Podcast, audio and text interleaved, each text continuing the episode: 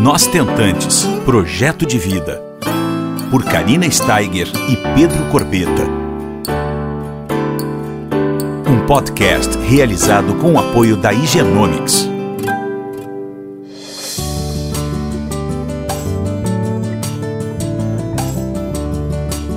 Olá pessoal, tudo bom? Uh, nossa, nossa semaninha tá diferenciada essa semana. Nós estamos aqui na Paraíba hoje. Eu estou na Rede Geari com quatro especialistas gravando um podcast mais que especial. Nós estamos aqui com a doutora Natália Pimentel, especialista da Rede Geari de Paraíba, como eu falei para vocês, com a doutora Camila Luna, também especialista da reprodução humana, nós estamos também com a doutora Tayane Sátiro, nutricionista, e com a doutora Débora Guedes, acupunturista. Olha só que time multidisciplinar bacana que eu consegui juntar aqui na Paraíba. Não é o máximo? Então, hoje foi feito especialmente para vocês ah, e nós vamos falar, ah, vamos dar ênfase na importância dessa equipe multidisciplinar no, no, no tratamento da infertilidade, na jornada de uma tentante para trazer seus filhos para casa. Não é? Como é que a gente pode fazer, pessoal, para otimizar essa jornada, essa caminhada de um casal para trazer esse sonho para a realidade?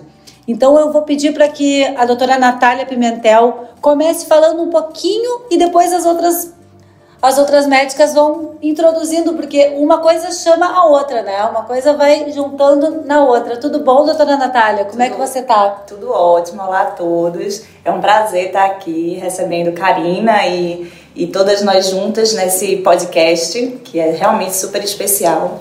Então, o casal tentante, geralmente, o primeiro contato dele é com o infertileuta, que é o especialista na área de reprodução humana. E a partir desse primeiro encontro, a gente vai criar toda uma estratégia, né, para otimizar da maneira mais, mais é, fácil possível, né, da melhor maneira possível, o caminho dele para tentar a gravidez. Então, assim que a gente tem a primeira consulta, que a gente constrói uma linha de tratamento, a gente vai ativando esses profissionais para assim a gente garantir um, realmente um sucesso maior no tratamento. Eu gosto sempre de falar, Nath, é, eu sou Camila, pessoal, não me apresentei, perdão. Realmente um prazer ter a Karina aqui conosco nesse podcast tão especial, que é algo que às vezes as, eu digo que nós somos porta de entrada. Nós somos a primeira pessoa que os casais buscam, mas que antes de qualquer coisa, como eu sempre falo para os pacientes, a gente tem que ver como que está essa casa. Antes de começar qualquer tratamento, a gente tem que fazer todo um, um approach desse paciente quando ele chega para a gente ver quais são as necessidades nutricionais, é, psicológicas, é, de energia desse paciente que a gente tem que melhorar para poder otimizar, independente do tratamento, seja um tratamento de um coito programado, uma inseminação intrauterina, uma ovodoação, porque a gente já sabe que tem fatores epigenéticos também que vão influenciar nesse futuro bebê que vem aí. Então, a gente precisa de uma equipe muito que fale a mesma língua para a gente poder otimizar esses resultados. Inclusive, pessoal, é muito importante o que a doutora Camila falou, porque eu sou uma pessoa que falo muito sobre a experiência entre o paciente e o médico, né? Inclusive o nosso evento de dezembro foi sobre isso, a importância dessa relação de confiança, de transparência. Então aqui, ó, fica mais uma uma dica, né? É difícil nós acharmos é, uma clínica, um especialista, é talvez o passo mais é o primeiro passo e o, talvez o mais difícil sempre, né? É, não é fácil, é uma loteria, mas a gente não estando 100% de, de felicidade, de feliz, né, com, a, com essa equipe, a gente tem que procurar essa identificação até conseguir achar, né? E aqui é o maior exemplo disso. Nós estamos aqui com uma equipe multidisciplinar que tem que pegar a nossa mão. A gente precisa, nós, eu como estentante, a gente quer o quê? A melhor experiência do paciente. E a gente precisa que vocês, médicos, segurem a nossa mão. Ela até pode dar uma escapada, mas a gente precisa pegar ela de volta. E que todos falem a mesma língua e peguem na mão da mesma, da forma, mesma forma, né? Para poder receber esse casal e durante toda a jornada isso não escapar e realmente a experiência do paciente ser a melhor Eu acho possível. que cada um ser visto de uma forma individual, porque nenhum paciente é igual ao outro, e entender que não existe gotinhas mágicas, né? Na verdade, o tratamento vem de muito esforço, de uma colaboração mútua de toda a equipe e do próprio paciente. Ele precisa aceitar a sua situação e seguir a linha de tratamento com toda a equipe, dando todo o apoio necessário para a gente conseguir realmente o que a gente tanto almeja, que é o sonho da maternidade. É. E aí entra a confiança, né? Sim. Essa transparência e essa empatia, né? Que a gente tanto fala. E eu queria saber um pouquinho agora sobre ahn, a nutrição dentro desse tratamento. Oi, pessoal, sou Tayane Sátiro, sou nutricionista. E a gente não pode deixar de falar de nutrição quando falamos de reprodução, quando, quando falamos de fertilidade. Até porque o casal, né, ele precisa estar bem nutrido para poder conceber. É, os gametas, óvulos e espermatozoides, eles precisam estar nutridos para poder ocorrer a tão sonhada concepção. E é aí que a nutrição faz toda a diferença. Esse casal, ele precisa previamente fazer é, um acompanhamento nutricional para poder corrigir deficiências é, que por acaso estejam é, dificultando é, esse casal de conceber. Também uma alimentação geral equilibrada em, é, em quantidade e em qualidade, obviamente. Esse casal ele precisa estar bem suplementado, porque nós sabemos que hoje em dia, infelizmente, somente os alimentos não nos fornecem a quantidade né, e a qualidade de nutrientes que nós precisamos. Muitos dos alimentos perderam de 40% a 60% do seu valor nutricional, então uma suplementação é extremamente importante, principalmente para um casal que quer conceber. É, então a nutrição ela tem que fazer parte sim dessa caminhada do casal desde é, antes, pelo menos um ano, se assim for possível, mas se não, pelo menos três meses antes né, desse de acontecer a transferência embrionária no caso de uma FIV ou então desse casal que vai se é, que vai realmente é, conceber naturalmente, mas esse homem e essa mulher precisa ter um peso adequado, precisa ter os seus é, micronutrientes adequados no organismo, precisa também ter uma qualidade de vida, né? Quando eu falo em qualidade de vida, ele precisa dormir bem, precisa se exercitar, praticar atividade física, precisa minimizar é, os efeitos da toxicidade do ambiente. Nós sabemos que hoje nosso ambiente é um ambiente tóxico. Então, definitivamente, estratégias alimentares, estratégias nutricionais é, com nutrientes específicos são capazes de minimizar essa toxicidade no casal, que é uma das grandes causas de infertilidade, infelizmente. Então, a nutrição se faz necessária em todas as etapas, né, da, da fertilidade. É, isso é importante em várias etapas, né? Uhum. Isso é muito, muito interessante a gente dar ênfase. E, e hoje em dia, agora também, por exemplo, as tentantes, né, doutora Tayane, é, com essa coisa do Covid, da pandemia, tem que cuidar da vitamina D. Muito, vitamina né? D imprescindível. Inclusive também, não só porque é, a vitamina D, é, como é que a gente chama hoje, é um pró-hormônio, na verdade, que é, é responsável realmente por manter a nossa fertilidade, mas também por, por manter é, um feto, por manter uma, um feto, uma, uma- um feto ali no útero da, da, da mulher. Realmente a vitamina D ela é imprescindível.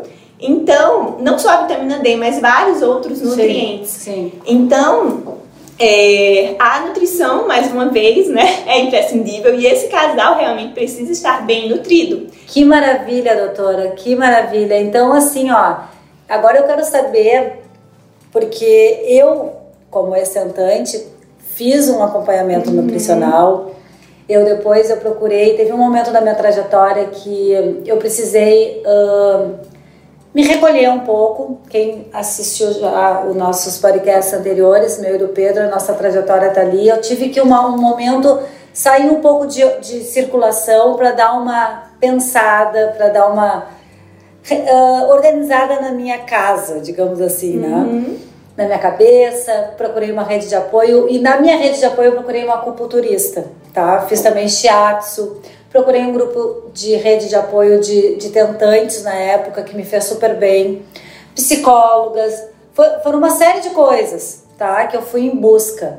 E, e aí eu queria conversar com a doutora Débora Guedes sobre essa essa acupuntura tão importante que eu acredito. Eu fiz recepção, então eu acho que fez toda a diferença para minha trajetória cuidar do meu endométrio através da acupuntura. Fala um pouquinho sobre isso, uh, doutora Débora, para nós. Nossa, Karina, é um prazer fazer parte da equipe GEARE. É um diferencial. A acupuntura vem como uma terapia de forma complementar para auxiliar o trabalho das meninas, né, especialista em reprodução humana. A acupuntura ela restabelece o equilíbrio do corpo e da mente, além de melhorar o aporte sanguíneo para órgãos reprodutores, consequentemente melhorando a qualidade e quantidade de folículos, de óvulos, dos espermatozoides. Atua também na modulação hormonal para pacientes de SOP, a não ovulação. A gente quer equilibrar o sistema endócrino e hormonal. Além de tudo isso, a gente atua na diminuição da ansiedade, que é um fator bem importante nas futuras mamães que estão nessa caminhada. Então a acupuntura vem aí para somar, para aumentar as taxas de gravidez e ajudar nesse processo de ansiedade, de medo, de insegurança.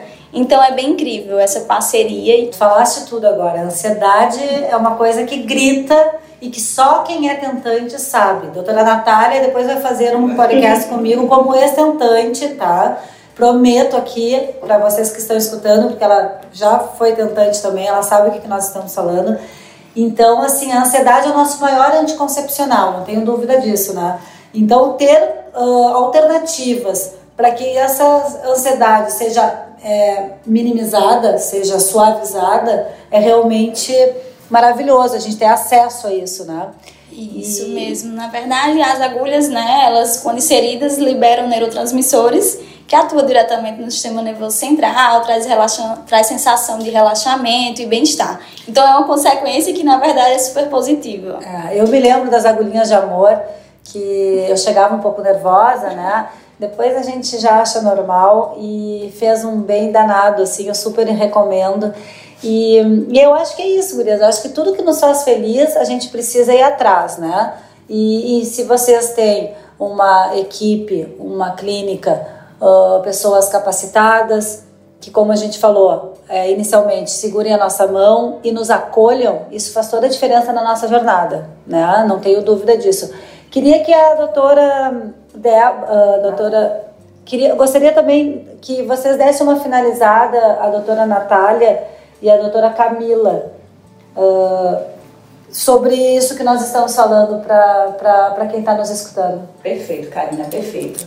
Eu acho que eu tenho. A gente montou essa equipe de uma forma bem cuidadosa. Então, todos os, os médicos e, e profissionais de saúde que estão aqui estão visando sempre o bem-estar do paciente. Tanto, não vou dizer só nós como profissionais de saúde, mas eu acho que todo, todos os profissionais envolvidos em uma equipe de reprodução humana, seja ele a recepcionista, seja ela a moça da, que está auxiliando o cafezinho, aqui, aqui e muitas outras clínicas. Mas assim, o principal eu acho que é ter uma visão em comum que é o bem-estar da paciente, ver a paciente como um todo, uma visão holística da paciente, para que a gente assim possa ter um tratamento, não vou dizer 100% de sucesso, que realmente a gente nunca vai ter 100% de sucesso em nenhum tipo de tratamento, mas um tratamento leve, um tratamento que tenha todos os é, todo o apoio e todas as ferramentas para que a gente consiga a finalização dele, né? Sem dúvida, Nath. Outra coisa que eu acho muito importante é em relação a essa questão dessa visão holística, que eu acho assim fundamental que a gente tenha aqui, além de ter uma visão holística do paciente, ser algo que tenha empatia. Eu acho que você, eu sempre falo que o lugar mais difícil de você se colocar é o lugar do outro. Quando você se coloca no lugar do, do paciente, o momento que aquele paciente, que aquele casal está passando, é, você consegue acolhê-lo de outra maneira e eu acho que é isso que ocorre aqui na clínica em particular, que é onde eu trabalho e posso falar. A equipe, de uma maneira geral, recebe esse casal de uma maneira empática e oferece um, um acolhimento é, universal, que em todos os âmbitos esse, esse casal vai ser acolhido, e de maneira personalizada, individualizada, porque, como a Nath falou no início, nenhuma história é igual a outra, não existe receita mágica, mas não é porque elas não são iguais que elas são menos importantes. Cada uma tem a sua importância, cada casal ali tem uma história e cada casal é único pra gente e a gente tem que otimizar isso, esse tratamento, tentar fazer essa jornada o mais leve possível, independente do tratamento que esse casal necessita. Seja um tratamento de baixa complexidade, seja um tratamento de alta complexidade, seja ovo doação, ovo recepção, cada tratamento é importante porque cada casal está passando por um momento único e ele tem que ser acolhido de uma maneira empática. E é interessante tudo isso que você falou. A gente vai falando, depois a gente, né? Você pode falar. É interessante tudo isso também porque cada fase, cada etapa que o casal vai, vai, vai vivendo, ele tem sua peculiaridade, né? Então, quando a gente falou aqui de nutrição, de acupuntura, então independente do tratamento que ele veja, naquela etapa que ele está vivendo, ele vai precisar de um certo tipo de apoio diferenciado. Então, o principal é o conforto, é o paciente se sentir confortável onde ele está, entender a etapa que ele está vivendo, entender todas as ferramentas que a gente está utilizando para aquela etapa, para que ela funcione bem, e assim a gente vai conseguindo progredir o tratamento e chegar à etapa final, que seria realmente a conseguir a gravidez. E como a gente sabe, é um tratamento que é a longo prazo, por mais que a gente, que os pacientes eles cheguem estejam altamente ansiosos, leva um tempo para a gente organizar essa parte nutricional, leva um tempo para a gente fazer esse acompanhamento psicológico, fazer as sessões de acupuntura, preparar todo esse corpo para cada etapa é, que é importante cada etapa, cada etapa é fundamental, cada momento é um degrau que a gente vai vencendo para a gente poder alcançar esse tão sonhado resultado final. Então deve existir um, um companheirismo é, ao longo de toda essa jornada. É uma jornada, como você falou, né, doutora Camila, que a gente não tem condição de saber quanto tempo ela vai, ela vai durar. Né? Assim como a minha durou quatro anos, é, a da doutora Natália pode ter durado oito, do lado, minha amiga, pode ter durado um, e a gente não tem como mensurar, né? E, e é duro, né? Porque foge do nosso controle, né? Uhum. E como vocês falaram no começo, que eu acho muito importante, às vezes a gente entra de paraquedas nessa caminhada, porque a gente nunca na vida imaginou ser infértil, até o dia que a gente começar a tentar e fazer toda uma investigação e ver que realmente não era como a gente imaginava, né? Então a gente tem que re uh, desenhar uma história, a gente tem que. É, uh, é muito difícil a gente ter que se, se reinventar mesmo e deixar tudo dentro do nosso coração, ressignificar né, muitas coisas. Então, é aquele ideal de um dia, ah, vou parar a pílula, né? Uh, vou começar a tentar e vai dar tudo certo. Às vezes, muitas vezes não acontece. E cada vez mais eu acho que isso aí é, tá mais frequente né, no dia a dia do, da brasileira e, e da, das mulheres no modo geral no mundo, porque tão, estamos deixando, estamos deixando é, para um pouco mais tarde, né? Vocês, agora vem uma pergunta, uh, tem muita procura de preservação da fertilidade aqui na clínica? Sim, muita. Eu acho que no último ano triplicou a busca pela, é, pela questão da congelamento de óvulo e preservação da fertilidade não só em, por conta do avanço da tecnologia em pacientes oncológicos. Está mais divulgado, Está né? mais divulgado. E a mulher, pelo próprio feminismo, pela questão da autonomia que ela vem adquirindo a cada vez, a cada ano que passa, então ela vai decidindo sobre o seu próprio futuro. Muitas vezes é um casal, até um casal mesmo, que, que já são casados, já pensam em ter filhos, mas vão, vão dizer, não, talvez não seja agora o momento. Eu quero realizar tais planos e seguir isso para frente. Ou a própria mulher dizer, não, eu quero adiar um pouco a decisão. Pode ser que eu não queira ter filhos, mas eu quero adiar a decisão se eu vou querer claro. ter filhos. Então, tudo isso, hoje a divulgação também está nesse grupo de pacientes que acham que não querem ter filhos, né? Eu não vou querer ter filhos, mas calma, eu sei que você não quer agora, é. mas congele, daqui a cinco anos você decide. Eu, eu não tive essa, essa então, é uma, é Fui querer ter filho com uns 40, não tinha congelado meus ovos. E com 30 e poucos eu não pensava em ter filhos. Exato. É, a mulher hoje em dia ela tem essa oportunidade dessa autonomia, né? Ela poder postergar essa maternidade, ela consegue da mesma forma, quando ela começa a ter vida sexual ativa e o ginecologista geral lá olha e diz assim: Você quer usar pílula para você não engravidar?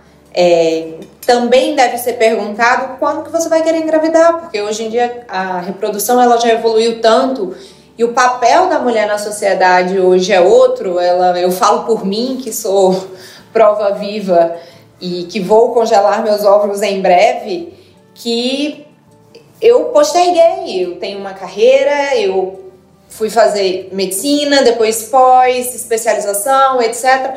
São uma, uma série de coisas que essa mulher moderna, ela tem também que se planejar em relação ao congelamento de óvulos.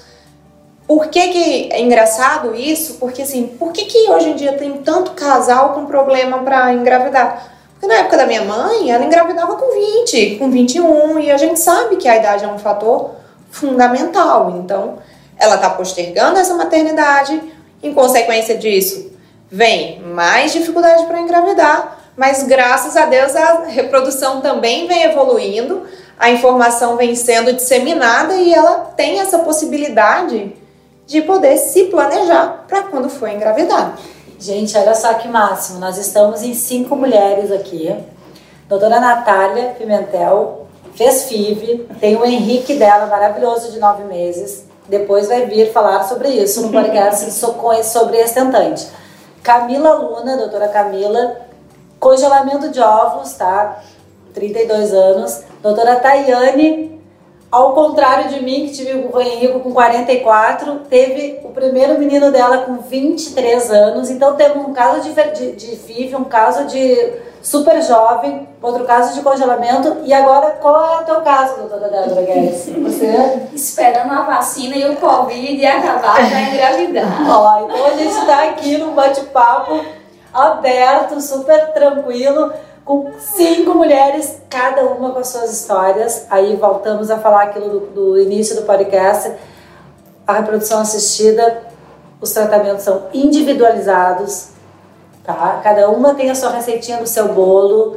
Quando me perguntam, ah, mas não sei o que, ovo doação, é, foi a minha receitinha do meu bolo, né? Que eu abracei com todas as minhas forças e sou grata eternamente e fez a melhor escolha da minha vida. Graças a Deus, tenho o meu Henrico aí, maravilhoso, e cada um tem sua história, não é? E aqui é a prova viva disso. E é maravilhoso, porque vocês que estão aí nos escutando do outro lado, vocês com algumas de nós, vocês vão se identificar, né? Seja com o caso da, da doutora Natália, com, com a doutora Camila, seja com a Tayane, ou seja com a Débora, ou seja com o meu caso. Nós temos cinco casos diferentes aqui, né?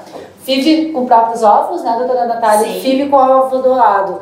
Então é maravilhoso essa diversidade, é maravilhoso a gente poder falar abertamente sobre isso. Porque na minha época ninguém falava sobre nada. Então eu ia para o tio Google lá enlouquecida e ficava mais ansiosa do que nunca. Então hoje, a gente falando abertamente, a gente pode ajudar vocês a desmistificar todos os cenários da reprodução assistida e trazer informação relevante de forma gratuita, gente. Isso aí é maravilhoso, entende? Porque eu não tive isso na minha época e hoje eu estou aqui com quatro uh, especialistas dedicadas nos seus trabalhos, dando informação para vocês. A gente está no número 71, tá? Esse podcast aqui é o número 71. Então, assim, é maravilhoso. Só gratidão mesmo por ter essa oportunidade de a gente estar falando aqui abertamente sobre tudo. Nunca deixar e ter vergonha de, de, de ser infértil. A gente não tem que ter vergonha de ser infértil. A gente tem, não digo que tu precise sentir orgulho, acho que não, né? Mas o tabu de falar sobre infertilidade, que é, é algo que é muito frequente nos casais, é algo que eles sentem um, uma vergonha, eles sentem se sentem diminuídos e acuados, incapaz. incapaz. É engraçado isso porque você vê às vezes você tem paciente do mesmo grupo de amizade, ninguém conversa com ninguém, eles não conversam. Então eu acho que nós que trabalhamos com reprodução, nós que temos isso no dia a dia, pessoas como você, Karina, são ícones que vieram dar voz a esses casais para falar e quebrar esse tabu. Hoje em dia, infertilidade é um problema de saúde, a gente tem CID no, na OMS, no Ministério de Saúde, tudo isso, e tem que ser falado tem que ser falado, tem que ser desmistificado todas as possibilidades de tratamento para a realização desse sonho. E a gente tem que lembrar também que casais cada vez mais novos também já estão sofrendo de infertilidade, né? Total. E eu é, lembrei agora com Camila e com Karina falando sobre esse assunto que na verdade, falar sobre isso é uma, uma identificação minha história, como foi a sua, Karina que a gente vai falar depois em outro podcast, é interessante porque fez um pouco de quem eu sou hoje. Eu acho que tudo que eu passei, as tentativas, as batidas na, na, na, como é?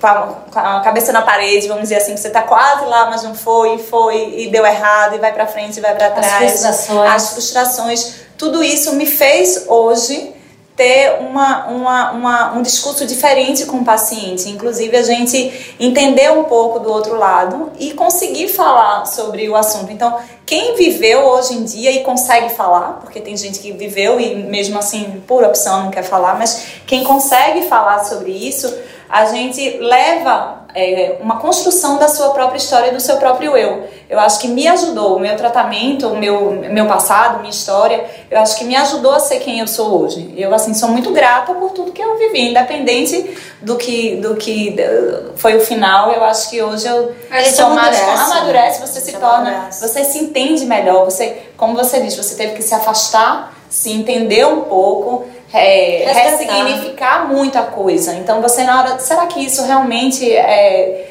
é o mais importante? É o que a gente precisa buscar? Não, mas talvez a gente tenha um pouquinho de humildade, que eu acho que também a gente chega nesse momento, a gente não pode tudo, a gente não é super mulher, a gente calma, a gente tem nossas fraquezas, nossas forças, e é importante, o tratamento foi importante para mim. Então eu acho que falar sobre o assunto quem a quem deseja falar, eu acho que é. traz uma coisa também positiva no final, né? E sempre lembrando, né, pessoal, que hum, a gente quando tem um problema, a gente precisa olhar ele de frente, né, encará-lo. Se tem solução, melhor ainda, né? Então, fica aqui uma mensagem para encorajar realmente quem está nos escutando que existem muitas maneiras de gerar amor, que a gente defende nós tentantes todas elas, né? E nosso próximo evento é agora em abril, online, e vai ser sobre barriga solidária, tá? Que ainda tem um preconceito muito grande, ainda mais com a recepção, é muito pouco falado, e a gente vai fazer versus barriga de aluguel, tá? As diferenças, então fiquem ligados que daqui a pouco a gente vai começar a fazer a divulgação porque é um assunto que tem que ser muito falado também. É, tem um, um tabu gigante aí e as pessoas não sabem sobre o assunto. Então a gente tem que falar sobre todas as formas de gerar amor e falar sobre todas as possibilidades reais que a gente precisa mostrar para vocês, para vocês, consequentemente, saberem qual vai ser o próximo passo, é, uh, de forma mais assertiva possível, né? Então eu queria agradecer em nome do nosso Antantes e do Genomics, é, as meninas aqui da Rede Giari, a doutora Natália, a doutora Camila, a doutora Tayane e a doutora Débora. E um beijo muito especial para a doutora Madalena, né, que deve estar nos escutando também, que abriu as portas aqui para mim, para o Pedro e para o Henrico, que estamos aqui visitando. E agradecer imensamente é, vocês estarem dando essas informações e falando um pouquinho é, com, as no, com a nossa audiência, né? e dizer muito obrigada do coração e agradecer em nome da família Nós Tentantes vocês terem nos recebido hoje. Nós que agradecemos a a sua vinda, né? Que você seja muito bem-vinda e retorne em breve. João Pessoa está de portas abertas e braços abertos para receber você, o Pedro e o Henrico, sempre que vocês quiserem. Ai, muito obrigada. Um beijo. Beijo. Beijo bem grande, pessoal. Um beijo e uma ótima semaninha. Você ouviu Nós Tentantes, com o apoio da Igenomics.